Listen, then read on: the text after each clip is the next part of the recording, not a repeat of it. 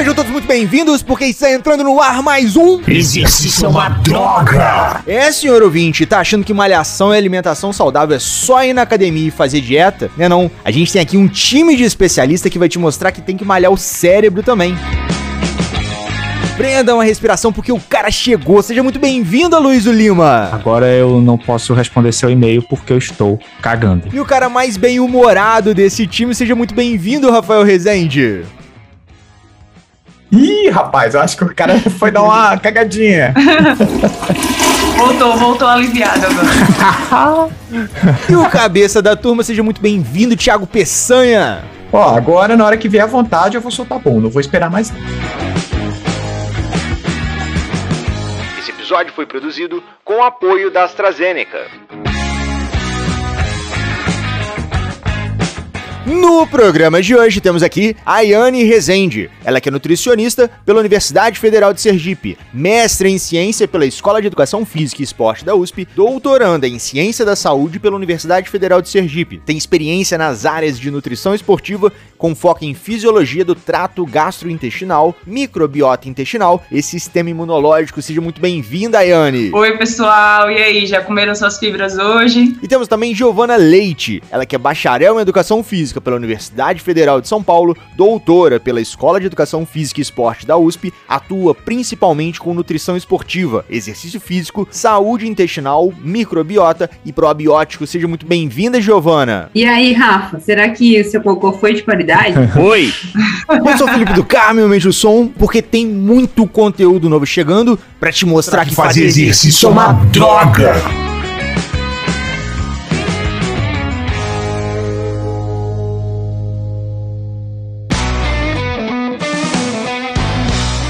Bom, vamos lá, começar falando hoje sobre saúde gastrointestinal, né? Para quem não sabe aí, esse sistema, ele é um tubo, né, que vai lá da boca até o ânus, né? E é conhecido como também trato digestório, formado por vários e vários órgãos aí, né? A boca, a faringe, o esôfago, o intestino delgado, o intestino grosso, o próprio ânus.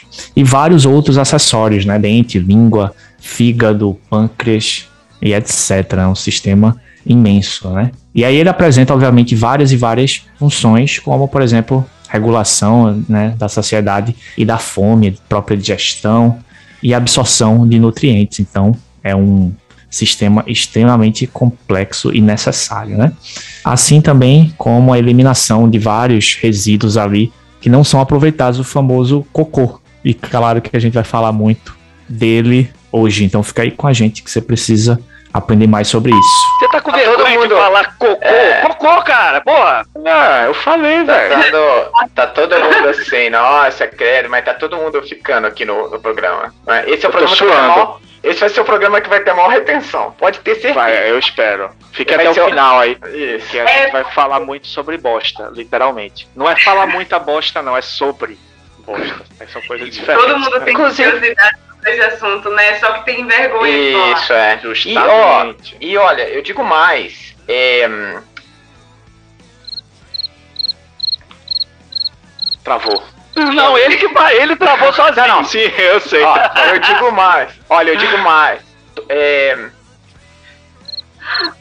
Vai, e Valeu. digo mais, cara. Não, não, eu digo mais.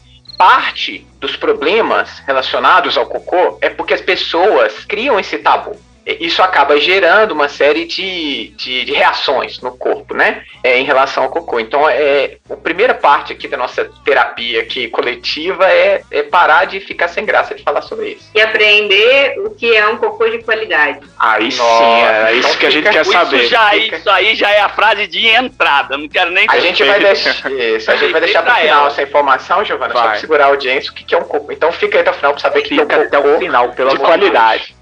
Vamos falar Vamos identificar um cocô de qualidade. Cocô de qualidade. Perfeito.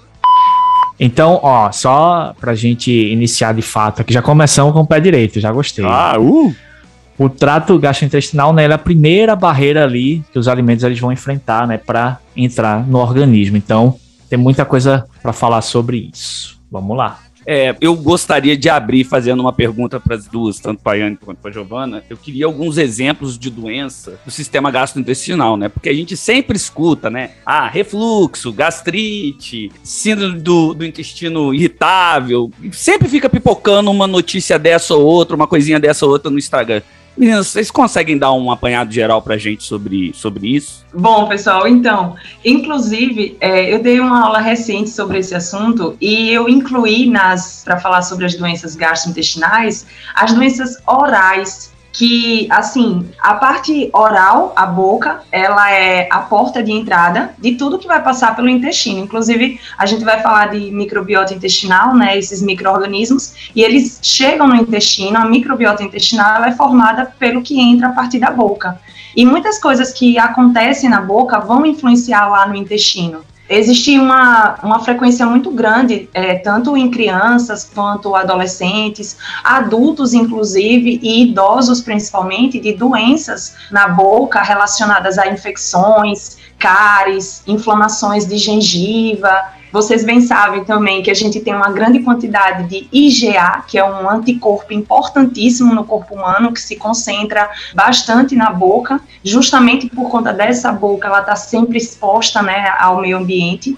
E aí, muitas coisas que acontecem na boca podem estar influenciando no que acontece lá no intestino refluxo, gastrite, doenças inflamatórias intestinais, que hoje a gente está ganhando mais conhecimento sobre elas, né, para entender quais são as causas, porque elas são doenças é, bem graves, assim, doenças que afetam bastante a qualidade de vida da pessoa, independente da idade. Inclusive, hoje em dia, essas doenças estão acometendo as pessoas cada vez mais cedo, Antes a gente pensava que a maioria das doenças elas estariam associadas ao envelhecimento, mas a partir dos 25, 30 anos de idade, né, mais ou menos, você já vê muitas pessoas manifestando doenças como essas, doenças inflamatórias e principalmente doenças intestinais. No consultório do nutricionista mesmo é quase que obrigatório assim o nutricionista entender da parte intestinal a parte de todos os órgãos, de como funciona e das doenças associadas ao intestino,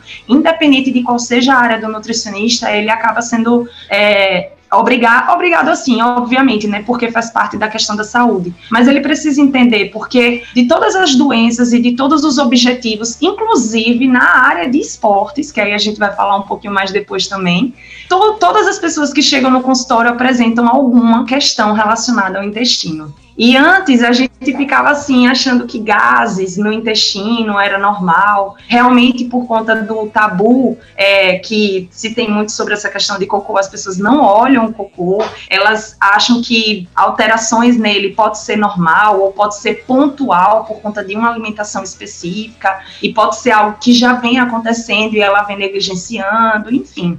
O refluxo e a gastrite são um dos mais comuns, mas existem outras doenças que se iniciam no intestino e que podem até gerar outras problemáticas em outros órgãos também. Rafa, eu acho que considerando e, e, e, assim, tentando colocar um pouquinho mais sobre essa fala da Yane, eu acho que é importante a gente levar para o pessoal e que quando você falou, né, a primeira coisa que me veio à cabeça é a constipação, porque as pessoas elas acham que ser constipado é natural ou o meu intestino é preguiçoso e está tudo bem. Ele nasceu assim. E essa não é uma verdade, né? Essa não é uma realidade. É intestino preso, né, que a galera fala assim. É, a constipação, né, ela, ela é uma desordem funcional e que, na maioria dos casos, ela está relacionada com hábitos de vida. Então, a forma como que essa pessoa se alimenta, o quanto ela ingere de água, se ela tem inclusive tempo, né, de ir ao banheiro, porque esse é um ponto que eu coloco quando eu falo das minhas aulas, né? É, veja bem,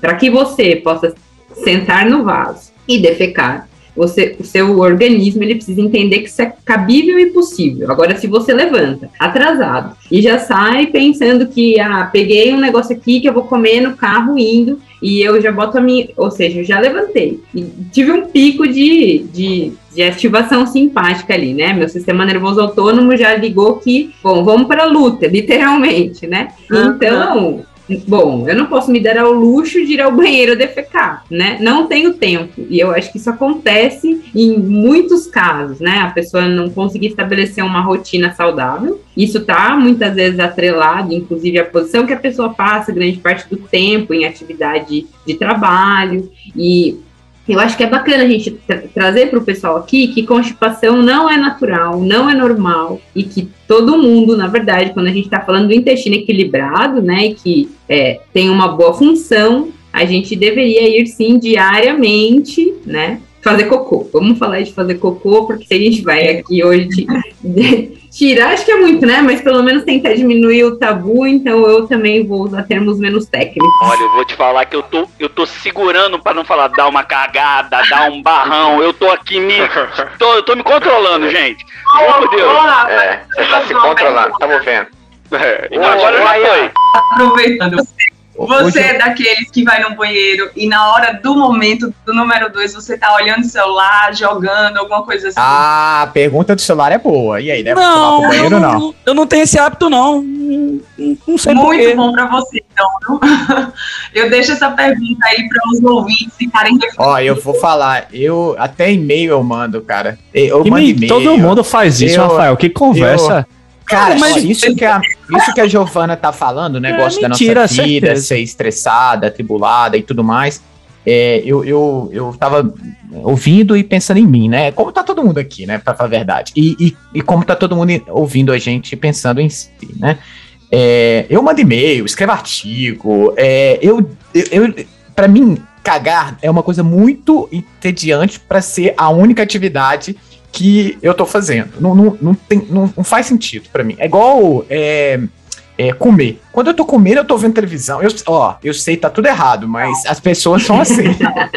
Por isso que eu perguntei. Porque como o Gi mesmo falou que é uma desordem funcional, ela depende de uma comunicação entre os músculos lá das regiões finais do trato gastrointestinal, né, do cólon principalmente, e essa conexão com o cérebro. Isso precisa estar muito bem conversado entre o cérebro e essa porção final do intestino, para que a evacuação ela seja completa.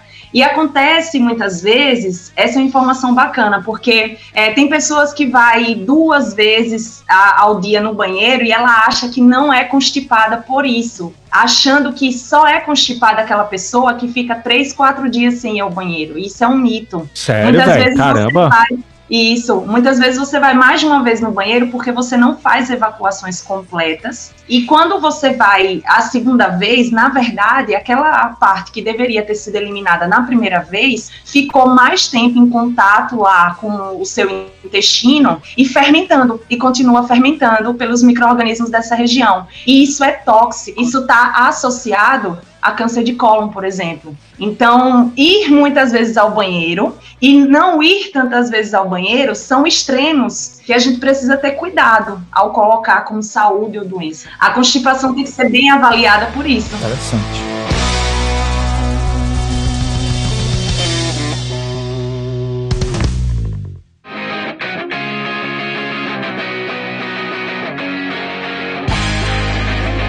É, o- em- ainda em relação à constipação, é, Giovana, você falou que não é normal, não é uma situação que a gente tem que normalizar, né? Mas o fato que, que é frequente na nossa sociedade, né? A gente estava vendo é, alguns dados é, americanos, inclusive, que falam que 16% de adultos, é, e isso pode chegar a 30, 36% de idosos sofrem, sofrem com sintomas de, de constipação, né? Eles até é, dão aqui uma referência que as pessoas podem usar, e vocês nos corrijam se a referência não tiver é, precisa, fala assim, constipação, menos do que três evacuações por semana, com fezes duras e secas, dor na hora de evacuar e sensação que não evacuou tudo. Né? E, e aí, enfim, até pela experiência de vocês, de consultório e tal, é, eu queria perguntar, primeiro, vocês também percebem isso na prática de vocês, né? Como, como isso é comum? E, quais são os fatores de risco? O que, que as pessoas estão fazendo que acabam, além da questão que a gente comentou aqui do estresse, é, de, de, de não concentrar na atividade e tal, o que mais vocês podem falar que se relacionam também com esses problemas de constipação? É, esses dados, né, eles de fato correspondem sim ao que a gente tem. Constipação é, um- é uma das desordens que é mais citada e a gente tem isso muito presente, inclusive em mulheres, né? E até ligando um pouquinho com essa questão é, comportamental, tem algumas teorias, né, mais psicológicas que falam que é, a mulher, ela inclusive tem essas questões, né, por ter uma questão de ter que ser contida, e tem lá toda uma ligação com o comportamento cerebral, de padrões, enfim, que facilita a ocorrência dessas, né, dessas desordens funcionais, mas eu eu colocaria, eu acho que a Yeri também tem uma prática de consultório, né, como nutricionista, que ela pode agregar mais, é, mas eu acho que prime a primeira grande questão da constipação é o consumo de água. Acho que esse é a primeira grande questão da constipação, né? As pessoas, elas não bebem água, não bebem o suficiente durante o dia, né? É, porque dizem que não gostam ou porque se esquecem, mas também não tentam buscar uma estratégia para melhorar de alguma forma isso, né?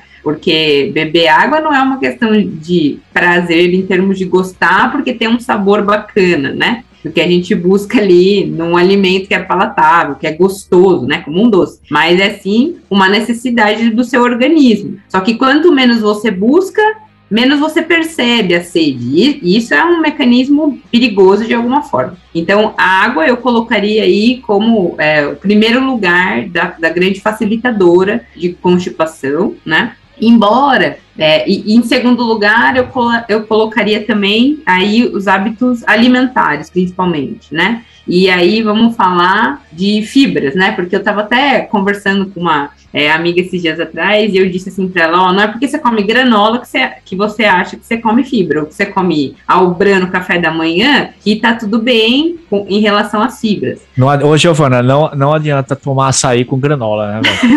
não. Não, não, não somente, né? Active, pode fazer é. parte.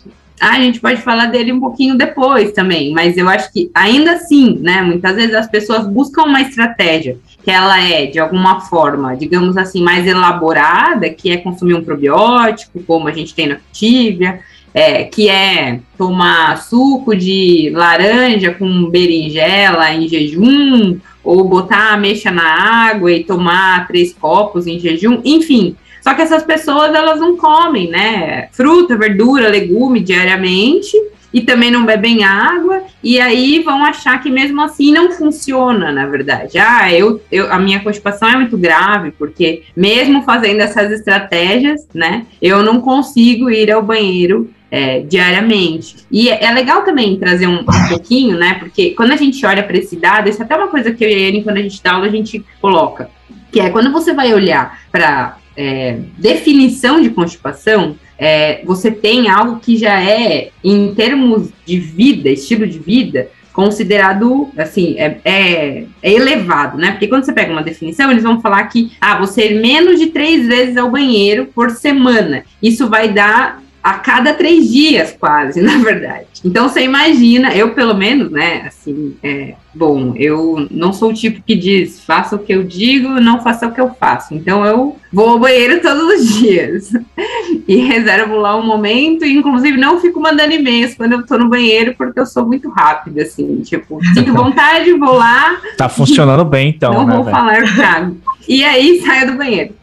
Então, não, não tenho que fazer várias atividades por ali. Mas é, esse cuidado, e é bem interessante isso, porque eu percebo muito, por exemplo, quando eu vou num churrasco, né, que eu tenho um consumo de proteína muito alto ali, muda absurdamente. Então, muda a cor, muda a consistência, muda inclusive o cheiro, né? O cheiro ele é pior. E isso tem a ver com muitas vezes os hábitos de vida das pessoas, né? Porque muita gente também acha que comer o pratinho de salada que vem lá, né, no, no prato executivo, né? É, que vem ali três folhas de alface e duas rodelas de tomate. Ah, eu consumo, né? É, Só que isso não está muito baixo, né? Está muito longe do que se é necessário de fibras no nosso dia para auxiliar no funcionamento do nosso intestino, né? Existem vários tipos de fibras e aí as pessoas costumam associar as fibras somente aos grãos ou a ameixa e mamão, por exemplo. E, a, e as pessoas que fazem consumo de, desses grãos e dessas frutas acham que precisam ser somente em casos de constipação. Então, essas questões realmente são mitos, são tabus. Na alimentação, na, no meio dos cereais, tipo arroz, é, macarrão, a, o, próprio pão, as raízes, é, o nosso cuscuzinho, enfim, existem uma grande variedade de alimentos, cada um deles vai proporcionar é, nutrientes, incluindo fibras, que são importantes para promover essa formação do bolo fecal. O bolo fecal é as fezes que vai se formando lá no final do seu intestino, até tomar uma proporção ideal para gerar no seu cérebro a vontade de ir no banheiro. Então, tipo, quando você sente a vontade de defecar, é o seu cérebro que recebeu um sinal lá do ânus, do reto, dizendo que, ó, tem uma quantidade de fezes que dilatou aqui no reto e que agora está pronto para ser eliminado, porque aí você vai ter força suficiente, nem força de mais e nem força de menos, mas vai ser é, o suficiente para você senão... jogar para fora. Isso mesmo. E aí, quando você não consegue é, formar essa quantidade de bolo fecal, ela vai ressecando, porque lá no intestino grosso é, uma vez que demora muito o trânsito intestinal, o corpo ele reabsorve a água. E se, uma, e se essa pessoa ela não bebe água suficiente, o corpo vai reabsorver mais água ainda desse bolo fecal. Então a água, ela tanto vai ajudar a manter uma consistência desse bolo fecal macia para que você consiga eliminar com facilidade, como também é importante para que o seu intestino não fique sugando água de lá das suas fezes que estão em formação. Porque quanto mais suga, mais ressecado fica. E talvez você nem precise de três dias sem evacuar, que você já vai para o banheiro com dificuldade tendo que necessitar de uma força e de uma concentração e, de, e causando dor, na grande maioria das vezes, para conseguir eliminar. E essas questões são seríssimas, seríssimas. Hoje nós temos dados mostrando mortes antecipadas de pessoas a partir dos 40 anos de idade, mortes relacionadas a câncer de cólon principalmente e doenças intestinais por conta de a gente não conseguir explicar algo tão simples e tão frequente na vida das pessoas. É bem interessante isso que você está falando, Ayane, mas agora vamos fazer um break aqui e depois do break a gente volta para falar sobre cocô. Vamos aqui descobrir como que o cocô tem que ser, qual que é o cocô correto, saudável. Cocô correto. Isso. Vai, tem vários, legal, tipos, né? vários, vários tipos de cocôs, velho. O cara vai, o cara, o cara vai simplesmente falar, porra, eu não tenho um cocô correto, cara. Fica aí que você vai saber se o seu cocô é um cocô adequado e correto.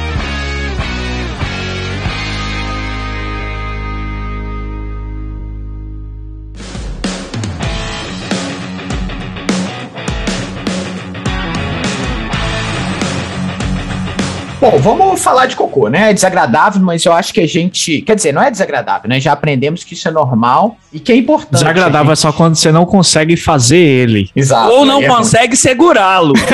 Isso também é bem Esse é outro problema também. Isso é bem. É um e, problema e pode acontecer porque você já segurou muito na sua vida. Isso, perdeu a força. Bom, mas é importante a gente falar sobre cocô e entender também qual que é a cor, o cheiro, a textura, o aspecto do cocô, porque todos esses aspectos eles podem indicar uma situação sobre a saúde, é, não do cocô, nossa, é, sobre é, o, o, nosso consumo de fibras, a nossa ingestão de água, a presença de repente de alguma infecção, de alguma doença. Então, é, a coloração do cocô é um ponto importante. É, o cocô tem que ser marrom, né? Não pode ser muito preto, não pode ser branco. É, se você tem sangramento também, isso também pode indicar é, alguma infecção. Ou então, é, você pode também ter um cocô mole, né? Por conta, de repente, da ingestão de, de alimentos ricos em gordura ou de algum alimento que trouxe um problema gástrico para você, né? É, eu acho que o ideal também é que elas sejam fáceis de sair, né? Que você não precisa, não é um parto, né? De, um, de uma criança do meu tamanho, né? É. Tem que ser, tem que ser uma coisa é, fácil de sair, sem esforço, sem urgência também, né? Você precisa sair correndo igual um maluco. Né? Chega lá, senta, faz a sua coisa e olha para ela, dá um, fala assim: "Oi, minha querida, tudo bem?" E aí depois você dá um tchau para ela e a, se ela tiver tudo ok, aperta a descarga e vai viver sua vida feliz, porque você Não, mas- acabou de, de Se não tiver Nossa, ok, dá descarga mesmo assim, entendeu? Isso, é bom, Porque é não vai ter importante. mais o que fazer, só dá pra arrumar amanhã. Não tem o que fazer, se errou, dá tchau do mesmo jeito, isso é importante. Agora, a descarga precisa tem ser termo. apertada de qualquer forma, de qualidade, sem qualidade, por com favor, não, sem não, não, não deixe para quem vem depois. Ninguém merece, né? Já que a gente, o Thiago colocou algumas características importantes e a gente já falou no primeiro bloco sobre algumas coisas relacionadas à alimentação e até à hidratação, né? Para fazer um cocô bem, um cocô bem feito, né? E aí, Ayane, eu queria que você comentasse um pouco mais pra gente sobre e- o que, que é preciso fazer com relação à alimentação. Você falou algumas coisas relacionadas à fibra, né? A, a própria hidratação, sei lá, você tem uma quantidade específica que você tem que tomar ao longo do dia. Com relação à mastigação, muita gente fala que a mastigação é importante, né? Fracionar as refeições, não pular a refeição e tal, tudo isso imagino que tem essa importância, né? Eu queria que você comentasse um pouquinho mais pra gente sobre cada aspecto desse. Então, é, até como o Thiago estava bem falando sobre as características do cocô, é, assim, até o cocô, quando ele muda a consistência, quando ele muda a cor ou a proporção, a quantidade que você faz também, está muito relacionado ao que aconteceu, pelo menos nas últimas 24, 48 horas. E aí é, é primordial você olhar para as características e ver se você também está tendo sintomas durante esse período, se você estava se sentindo empanzinado, muito inchado, se você estava rotando, se você estava soltando muitas flatulências e, e as características de odores dessas flatulências, né? Porque soltar pum todo mundo solta, é extremamente normal. Os micro-organismos lá no intestino ficam produzindo gases e a gente vai liberando, mas quando o odor é forte, significa que essa fermentação ela não foi tão legal assim do ponto de vista de saúde intestinal. E aí essas características, esses sintomas, até dores também de barriga, coisas assim, é, se elas estão presentes, isso é mais um motivo para você olhar as características do seu cocô. Isso pode estar relacionado à sua alimentação ou até ao uso de medicamentos, alguma coisa que aconteceu nessas últimas 24, 48 horas, ou se isso acontecer, vem acontecendo frequentemente, duas, três, quatro, cinco vezes seguidas, já é o sinal de que realmente é, pode estar desenvolvendo alguma coisa, algum processo é, de desordem lá no seu intestino, que seria ideal que você pudesse procurar um posto de saúde, um médico, um nutricionista, para poder é, avaliar melhor, tá? Porque realmente o intestino ele é um ambiente muito diverso e tudo que entra pela nossa boca, não somente a comida, mas também o ar que a gente respira, que entra também pelo tubo, os micro-organismos que estão lá, muitas coisas, até o seu, o metabolismo mesmo interno dos seus órgãos também, é, eles influenciam nas características do cocô. E por isso que só olhando pelas características, ainda assim fica difícil de a gente conseguir fazer algum tipo de diagnóstico. Mas em relação à alimentação, se, se, se, o seu cocô apresenta umas características um pouco diferentes do seu normal, é bom. Excesso de gorduras provoca é, modificações no cocô, excesso de carnes, de proteínas, principalmente carnes vermelhas. Então, um dia de churrasco pode alterar as características do seu cocô. Um dia que você consumir menos água, ou que você consumir menos fibra, ou que você, sei lá, modificar a sua dieta por algum motivo, vai mudar as características desse cocô. Não significa que você está doente. Eu quero deixar isso bem claro para a galera em casa, que é importante fazer avaliações contínuas, né? E procurar saber se você está sentindo coisas nesse período. E aí, para você melhorar as características desse cocô e favorecer a sua saúde, essa questão da mastigação ela é extremamente importante, porque na boca começa a digestão e quando você engole rápido o alimento, você acaba é, já pulando uma etapa e dando mais trabalho para as próximas porções do seu intestino. E nem tudo que a gente come a gente absorve. Até mesmo a galera que come bastante proteína, que é da, da turma de quanto mais proteína, melhor, nem tudo que você está consumindo está sendo de fato absorvido, chegando lá no seu músculo, lá nos seus órgãos, né? E justamente por isso, porque existem várias etapas que o alimento, ou até o mesmo suplemento, vai passar dentro do seu intestino e que você precisa favorecer ao máximo a fisiologia, o funcionamento normal. E a mastigação é uma etapa extremamente importante para garantir, para ajudar a melhorar essa absorção lá no intestino.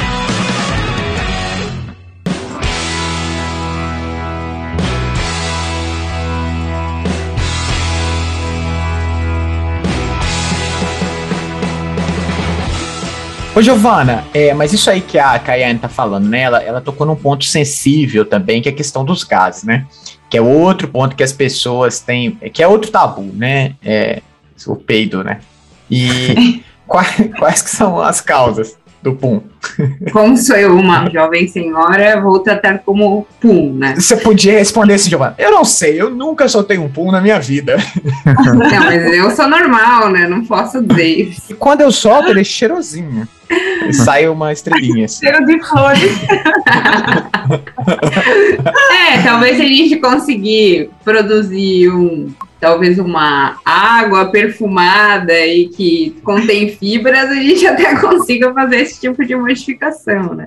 Ou se a gente descobrir algum tipo de substância que as bactérias lá do intestino produzem e que tem um aroma agradável, né? Porque, na, afinal, assim, existem aromas bastante diferenciados e eu diria que os homens, eles são bem melhores que as mulheres em conseguir gerar esses aromas. Porque, assim, é uma habilidade, inclusive, que é, os homens nasceram com ela bem mais apurada do que nós, de alguma forma. Outros homens, não desse programa. aqui. Não, não, não desse podcast. Ah, sim, com certeza.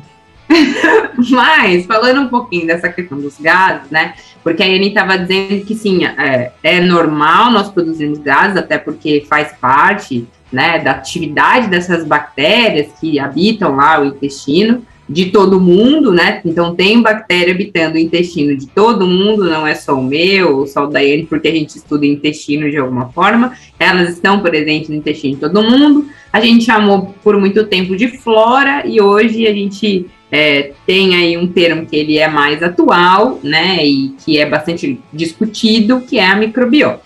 Mas acho que é bacana a gente colocar que a produção de gases ela é sim normal, porém a hiperprodução de gases pode sim estar associada a alguns comportamentos, inclusive não muito saudáveis, é, no momento em que a pessoa está fazendo sua refeição. Por exemplo, eu e a Yane, quando a gente estava lá, eu no meu doutorado e ela no mestrado dela, usávamos nosso almoço para falarmos tudo que era possível, né? Então, é, a gente estava fazendo uma refeição e ao mesmo tempo querendo papear o mais que desse sobre assuntos dos mais variados, né? Problemas dos projetos, problemas da vida ou alegrias da vida e etc. Bom, com isso, né? Quando nós fazemos uma refeição e principalmente quando a gente não tem ali uma refeição de qualidade em termos de a pessoa que tem ali 10 minutos para fazer uma refeição, 15 minutos para fazer uma refeição e que ela mastiga pouco e ainda por cima fala comendo, ela ingere uma quantidade maior de ar, na verdade, por um motivo muito simples, porque você está abrindo a boca, né, para tentar falar e o ar está entrando. Com isso, você pode gerar uma maior produção de gás. Então, a produção de gás, muitas vezes, isso acho que é um- uma coisa bacana para o pessoal de casa prestar atenção, né? Porque sabe aquela coisa de não fala com a boca cheia, que é falta de educação? Na verdade, isso tem um cunho fisiológico e de saúde bem interessante, né? que é você não estar ingerindo gases enquanto você precisa estar o quê? Mastigando seu alimento para facilitar, inclusive, uma melhor absorção dele, né? Acho que isso é legal, porque às vezes a gente começa a falar de gases aqui, e eu já ouvi isso na minha casa, né? Porque a Anne fala isso, o meu irmão já ouviu ela falando em algum momento, e aí ele me diz assim: é normal produzir gases. E eu sempre digo, nessa quantidade não. Isso aí não é normal. Ô, Giovana, mas aí deixa, não é normal. Deixa, desculpa te interromper. Deixa eu agora, já que você tá falando disso, e é um assunto realmente bem importante, eu queria perguntar o contrário agora. Faz bem você segurar peido, velho? É bom isso daí? Pode fazer isso? Ou tem que, tem que peidar mesmo? Ir na frente de quem tiver. Qual o ideal aqui? E É. segura, Tem que espera um criar um pouquinho. protocolo pra isso, né, cara? Uma, uma etiqueta Por isso, pra isso, né? Pô, Solta na hora né? que ele vem, não, Não importa é bom. quem tá do seu lado. Olha aí, vocês estão ouvindo aqui que não é bom segurar peido. Por isso que eu não seguro nada e solto na frente de quem tiver, velho. Eu acho Eu que ia é a Calma melhor, aí, a melhor coisa. Calma aí, calma aí, Luiz. Tá agradável. Fala, Às fala, Giovana. vezes ir no banheiro é, é o certo, É, né? educado, fazer, é educado. Ó, minha, É, minha não, mãe, minha mãe não não me deu essa educação. Foi o mundo que me fez assim, tá? Desculpa. Ó, inclusive, a gente estava falando de doenças, é, tem um contexto de formação de divertículos lá nas porções finais do intestino e que pode avançar para uma diverticulite, que aí já envolve um contexto de inflamação, abrindo mais ainda portas, chances para doenças, outras doenças inflamatórias acontecerem nessa região. E os divertículos, eles são essa dilatação, essa formação de é, bolsazinhas lá no intestino, porque existe um contexto ali de que não está legal com relação à formação do bolo fecal, e os gases, eles ocupam o espaço dentro do intestino. Então, quando você segura lá dentro do tubo intestinal, amplia o tamanho, dilata, né? E isso é muito ruim, porque aí depois você pode ter realmente problemas de defecação, além dessa questão inflamatória, porque o seu tubo é um músculo, gente, e ele está contraindo e relaxando, contraindo e relaxando. Se você perde esse controle, é, todas as outras doenças aparecem com mais facilidade. E esse segurar pum pode facilitar, por exemplo, essa, o divertículo. É, Além disso, né, tem algum outro aspecto que é ruim segurar? E qual que é o protocolo aqui, Giovanni? Ensina pra gente, pra esse pessoal mal educado aí. Nossa, eu sou bem mal educado Não, eu, agora. eu descobri. gostaria de reforçar que, assim, né, novamente, porque senão a gente vai começar a dar, a dar forças para hábitos não tão agradáveis e que não contribuem para uma sociedade é, Educada. pacífica e educada, exatamente, né? Porque assim, eu acho que isso pode. Se a gente usar esse argumento de que não é bom segurar.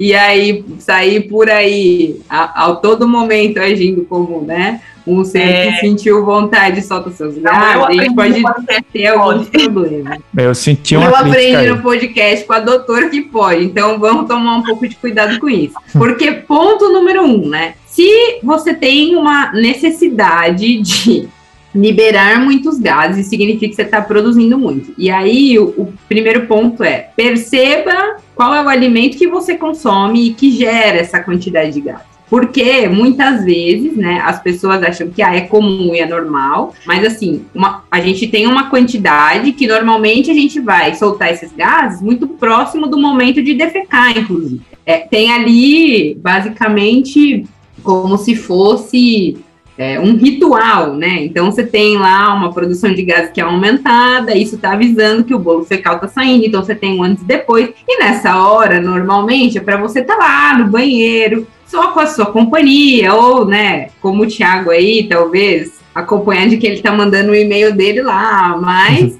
nessa hora você não vai segurar gases. Agora, se normalmente pessoas que seguram gases têm uma produção alta. E aí isso fica acontecendo em muitos momentos, né? E aí o que eu sugiro? Preste atenção no que você ingere que leva a essa produção aumentada dos gases. Porque o consumo das proteínas, por exemplo, leva a uma maior, maior produção de gases, por conta de como ela vai ser digerida ali pelas bactérias. E, e se tem uma um consumo alto, sobra muita proteína para essas bactérias utilizarem, e a gente tem lá a produção de alguns gases, inclusive, que são mais mal cheirosos, né? Então, esse é um ponto importante. Outro ponto importante que eu até lembro de algumas combinações que a gente fazia, às vezes, no laboratório e dava meio errado, né? Preste atenção no que você combina no, no momento de fazer a sua alimentação, por exemplo, né? Eu e a Yane, uma vez, pegamos um iogurte, botamos um monte de fibra e ainda colocamos probiótico dentro. Então, a gente produziu uma quantidade de gases considerável num período curto de tempo. Por quê? A gente deu muita comida para essas bactérias, elas fizeram uma puta festa. Elas literalmente fizeram uma festa. Isso não é também bom. Aí a gente passou do, do limite do bom, né? Vamos dizer assim.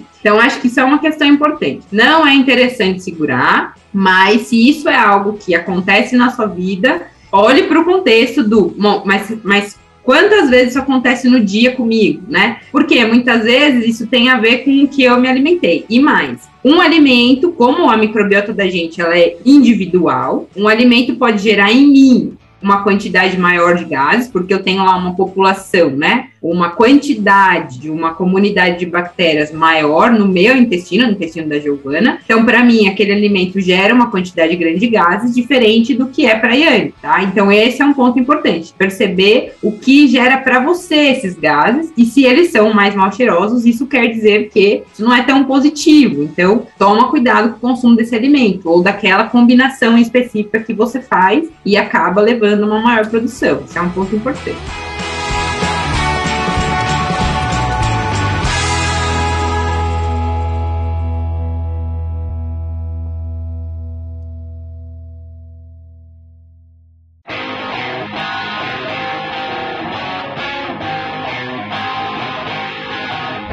Vocês falaram muito bem aí, né, sobre a questão da alimentação, né, hidratação para e auxílio na, do cocô. Agora, eu queria saber com relação à atividade física e exercício, né? Como que, que a atividade física e o exercício podem ajudar nisso também? E se, se é que ajuda, né? Na verdade. Eu queria abrir um, um, um parêntese dessa pergunta, só para só colocar mais uma perguntinha no meio dessa, que é a questão da corrida. Tem um amigo meu que toda vez que ele vai para correr, principalmente corridas mais longas, eu não sei se é uma questão é, da gravidade, de você ter o um impacto ali e tal, e aí quando ele chega em casa, dá mais vontade. Bom, primeiro eu vou falar que essa questão de falar que tem um amigo meu, ela é velha, né, Thiago? Não tem problema nenhum aqui. Ele me mandou uma mensagem de aqui, já falamos de. Ele acabou de mandar uma mensagem. De, de cagar, você pode falar que isso daí é um problema. Não, tá ó, tudo bem, não precisa pôr na conta do amigo. Eu vou defender o Thiago. Não sou de fazer isso, mas eu vou defender o Thiago. Se ele estivesse falando de bicicleta, eu daria aí essa questão. Mas como ele tá falando de corrida, é, é difícil para ele correr e tal, então não é o Thiago, é o amigo dele mesmo.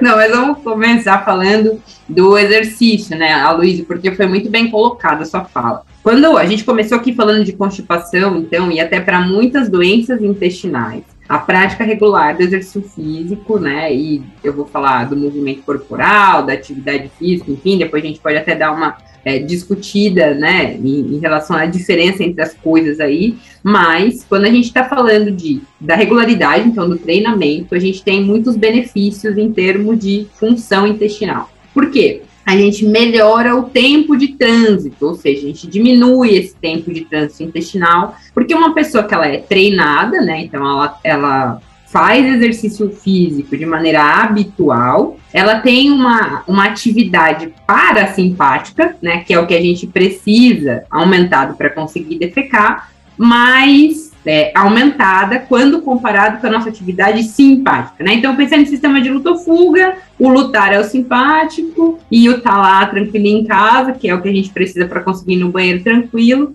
A pessoa que treina, ela tem por mais tempo esse essa molécula, vamos dizer assim, né, que está ligado com o repouso, né? Então, isso é o primeiro ponto super importante. O exercício ele diminui tempo de trânsito por conta dessa alteração que a gente tem no, no sistema nervoso autônomo, funcionamento. Além disso, a gente tem, dependendo do perfil de atividade, a gente fala de alguém que corre ou de alguém que faz prática, que você tem uma boa ativação de musculatura abdominal, né, e de postura, então, quem faz academia, enfim, grande maioria das vezes você vai pensar numa atividade que ela é praticada com qualidade, você tem ativação do que a gente chama de core.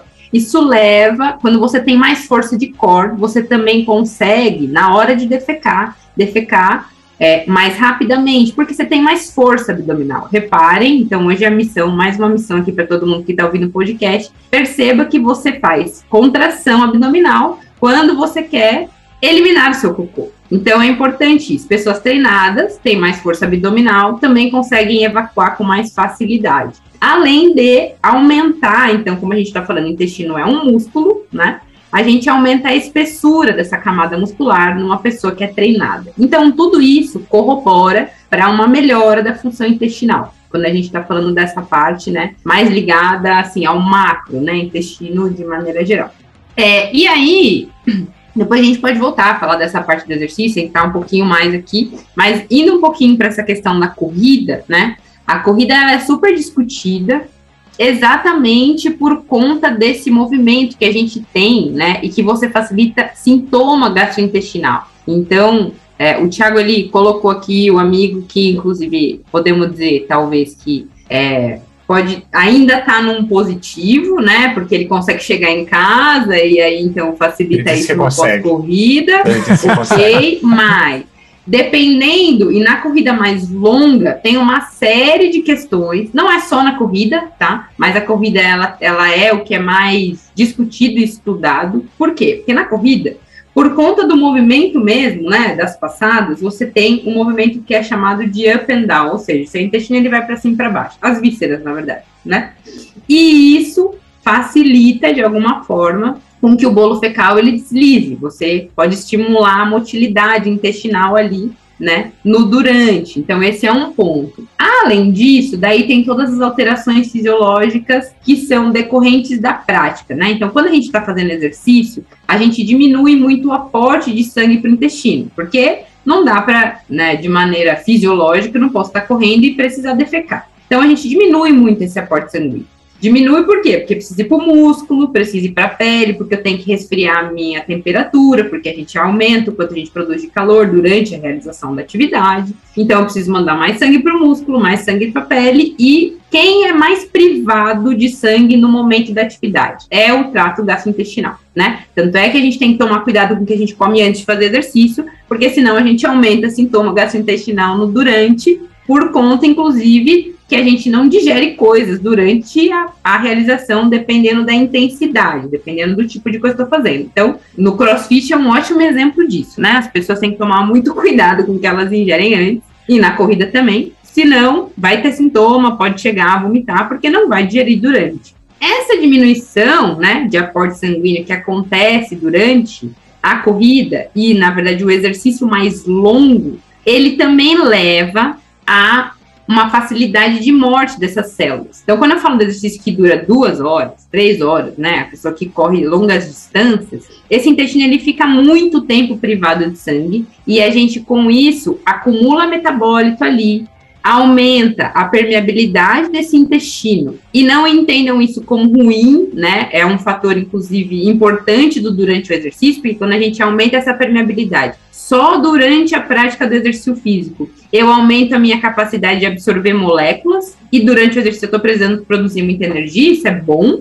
Porém, se eu tenho uma microbiota ali que ela não é tão saudável, isso pode aumentar a chance de eu ter esses sintomas gastrointestinais, durante o exercício, inclusive, né? E então, pessoas muitas vezes precisam parar a corrida e ir ao banheiro, porque tem aumento da motilidade e aumento de permeabilidade no exercício longo, facilita a chance dessa pessoa precisar defecar. Mas tem gente que apresenta fezes com sangue depois do exercício, por conta dessas células que morrem durante a realização. Mas a parte boa, né, de tudo isso, porque algumas pessoas podem ficar um pouco assustadas com a minha fala e pensar e fazer uma associação negativa, né? Não é uma regra, tá? E gente, isso só acontece na verdade, né? E a gente só vê esses sintomas quando a pessoa não tem um bom cuidado com a sua saúde intestinal. Essa é a nossa maior discussão dos nossos trabalhos, na verdade, né? Hoje, fazendo com essa parte de exercício, probióticos, enfim. Então, é, a pessoa normalmente que tem uma facilidade de apresentar o sintoma, é importante ela dar uma cuidada aí nos hábitos, inclusive alimentares, porque pode ser que ela está consumindo alguma coisa antes da atividade que facilite, né? Pode ser que ela consuma muita fibra numa refeição antes, por exemplo, e daí facilita isso, porque não é só o fato desse movimento na corrida de subir e descer que leva e que vai acontecer para todo mundo, sabe? É até muito comum também. Uma vez até eu coloquei no meu Instagram e muitas pessoas me responderam: tomar café e sentir necessidade ah, de ir no banheiro. Café, é. Né? Essa é uma das coisas assim também que é comum, não é assim padrão para todas as pessoas, mas tem pessoas que sentem com mais facilidade essa vontade de ir ao banheiro. E, e, o efeito do café e da cafeína, mais precisamente, ele acontece e está associado com essa vontade logo depois de ir no banheiro, por conta da cafeína atuar sobre o sistema simpático. E aí, o que Giovana está falando o tempo todo em relação a sistema nervoso simpático e parasimpático é porque são essas, esses nervos que controlam basicamente todos os músculos e o tubo intestinal é um músculo. E aí, por conta da cafeína ter um efeito sobre o sistema simpático parasimpático, ele acaba favorecendo com que aquilo que já está lá no, no, final do seu trato intestinal, lá no seu reto, que é a última porção ali onde armazena as fezes, é, sinta essa contração e essa necessidade de expulsar. E aí a pessoa vai e faz. Não necessariamente é uma desordem, mas tem pessoas que têm síndrome de intestino irritável, por exemplo, ou síndrome do colo irritável, que são duas condições que é, essas pessoas manifestam muitos sintomas, que elas se elas sentem essas, essas irritações, não só da cafeína, mas de outros alimentos, de uma forma muito mais fácil, muito mais frequente. E aí essas pessoas podem sentir também até dores associadas. E aí eu reforço, pessoal, tudo que acontecer no contexto de fezes, de ir ao banheiro e de sintomas gastrointestinais, tentem fazer um recordatório das últimas 48 horas e continuem prestando atenção nas próximas 48 horas, se esses sintomas permanecem, se esses, sintomas, se esses sintomas é, aliviam depois que você vai no banheiro, é, ou se eles continuam mesmo depois que você vai no banheiro, porque quando você vai no médico ou no nutricionista, esses profissionais vão perguntar isso, porque vai ajudar a mais facilmente diagnosticar possíveis problemas que você tenha. E como as doenças no intestino, elas apresentam sintomas muito parecidos, gases, cores das fezes, quer dizer várias coisas. E aí mais tempo demora para poder diagnosticar. E essa pessoa fica vivendo esse tabu, é, não consegue diagnosticar, desiste, aí fica numa alimentação ruim, enfim, demora muito mais tempo e, e as condições vão piorando cada vez mais. Excelente.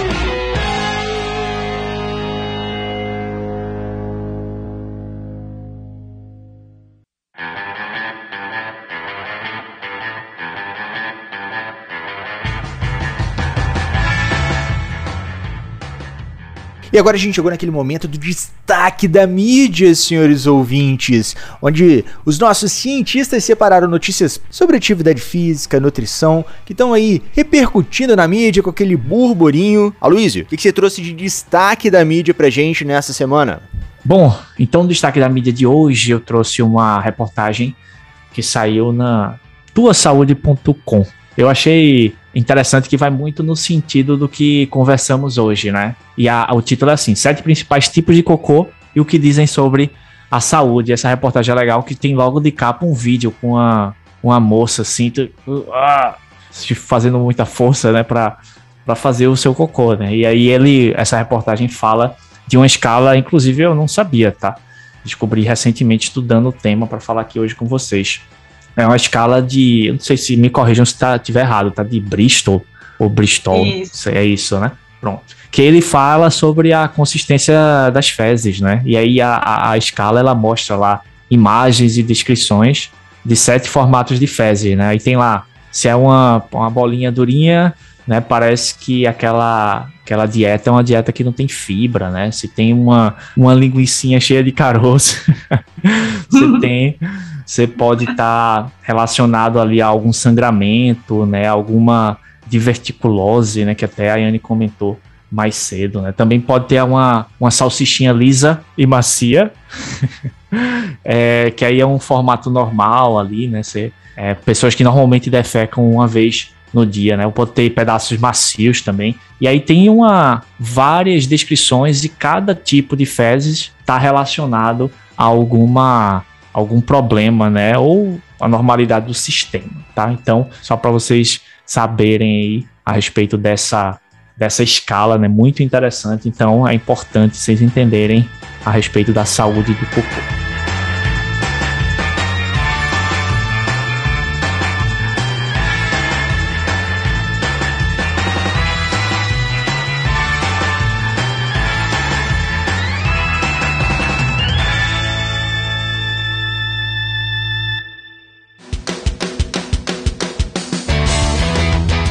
E estamos chegando ao final de mais um episódio, senhores ouvintes. E aí, o que, que você tá achando desse podcast, dessa temporada? Manda uma mensagem pra gente, vai lá no direct do Instagram, vai no grupo do Telegram.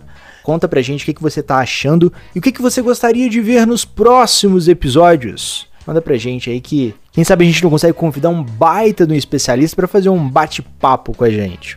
E a minha mensagem final é sempre aquela velha máxima. Sigam as nossas redes sociais, arroba Ciclo de Fisiologia. Se você tem aquela tia, aquele tio, aquele amigo que ainda não conhece o universo dos podcasts e não sabe onde escutar, manda o link das plataformas de podcast. Spotify, Deezer, Apple Podcast, Cashbox ou outro agregador da sua preferência. E lembre-se sempre, fazer exercício é uma droga!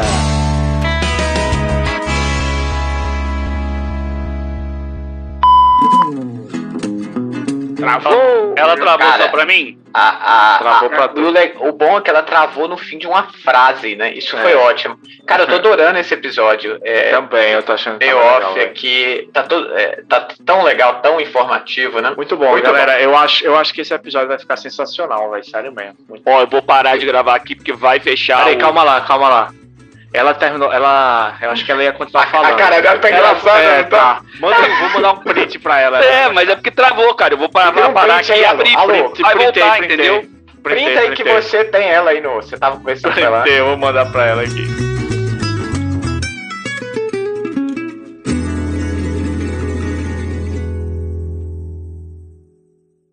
Esse episódio foi editado por Estúdio Casa, o lar do seu podcast.